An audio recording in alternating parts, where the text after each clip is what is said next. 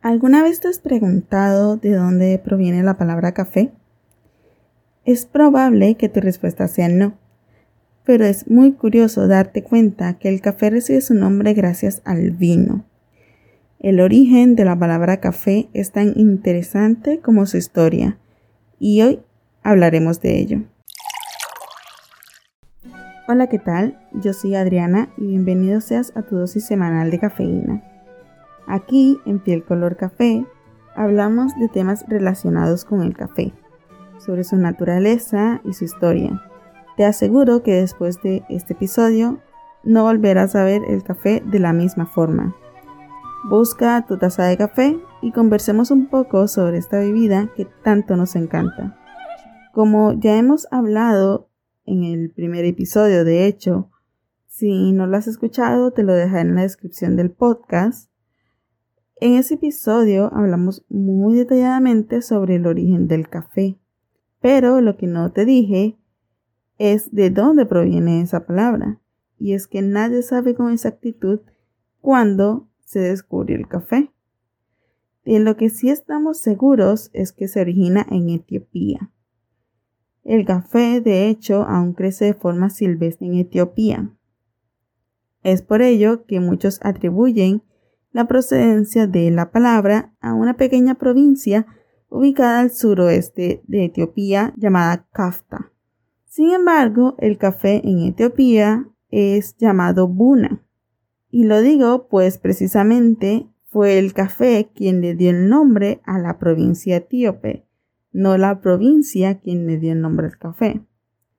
Este pueblo fue nombrado así debido a que esa zona de Etiopía en la Edad Media era conocida por tener grandes plantaciones de una planta llamada cofea, que no es más que un cafeto.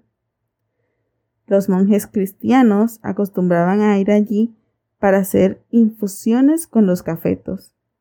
La provincia recibió ese nombre en el año de 1942, lo que de hecho confirma que no es de allí de donde proviene la palabra café.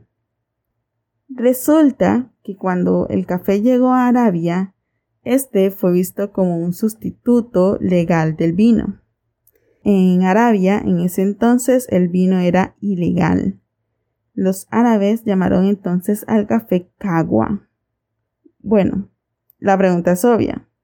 Pero entonces, ¿qué significa cagua?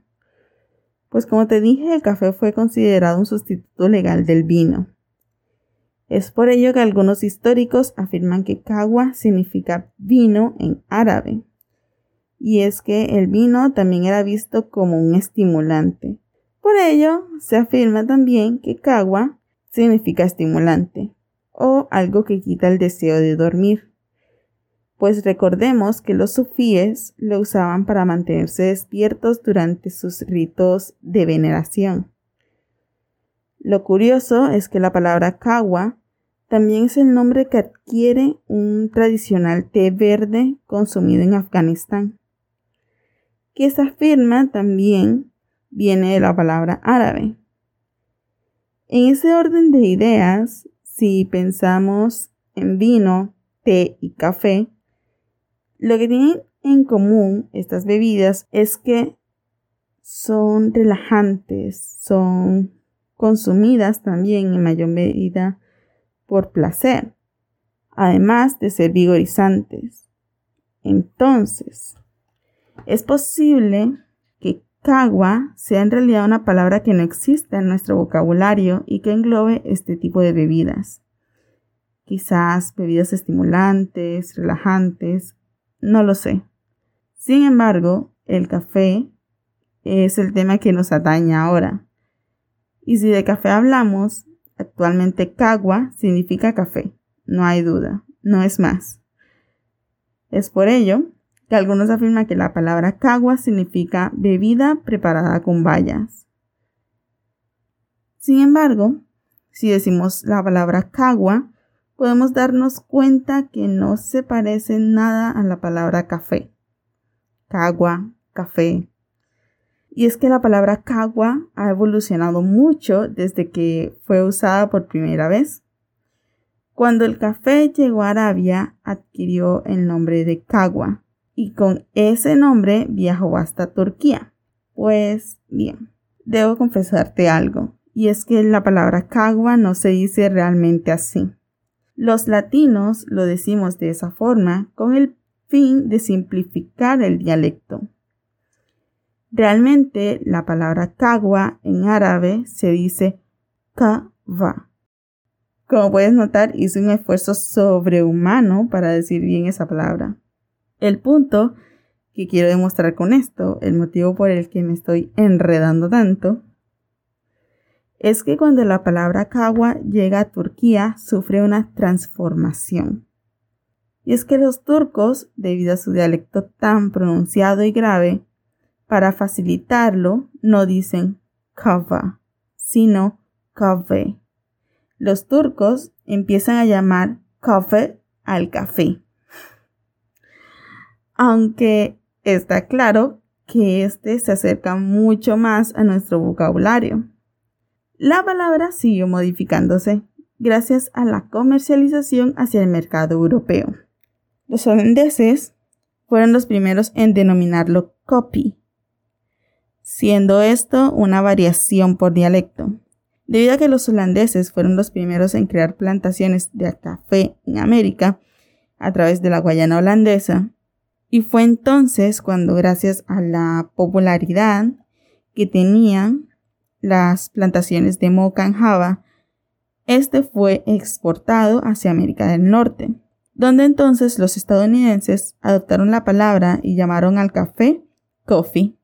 Los holandeses le decían coffee, los estadounidenses le decían coffee. Del otro lado del mundo, y gracias a las exportaciones de café, llega a Italia a mediados del siglo XVIII. Italia sería el lugar donde este sería llamado por primera vez café. Desde entonces, el café se ha llamado prácticamente de la misma forma alrededor del mundo, ya sea una variación de café, coffee o en países más tradicionales una variación de cagua. Y es que si nos ponemos a pensar, el café es la bebida más popular del mundo. El café se planta en más de 70 países alrededor del mundo, desde América Latina, Asia y África. Como ves, la palabra café, al igual que su procedencia, contiene grandes cantidades de historia. Son pequeñas las variables que ha sufrido la palabra desde su origen, reemplazando la C por la K o la E por la I. Y aunque realmente no es fácil comprobarlo, pues no se comprende exactamente qué significa la palabra cagua en un principio, sabemos que el idioma que sea y en el país que sea, el café es y siempre será una de las bebidas favoritas. Y bien, esto ha sido todo por hoy. Ahora ya sabes por qué el café se llama café. Mi café se ha terminado ya hace rato, así que tendré que ir por otra taza. Me puedes acompañar en el próximo episodio con más datos curiosos e interesantes sobre la bebida que tanto nos encanta. Si te ha gustado, te invito a que te suscribas, le des like y compartas. Recuerda que me puedes escuchar en Evox, Spotify, SoundCloud, Google Podcast y YouTube. Hasta la próxima.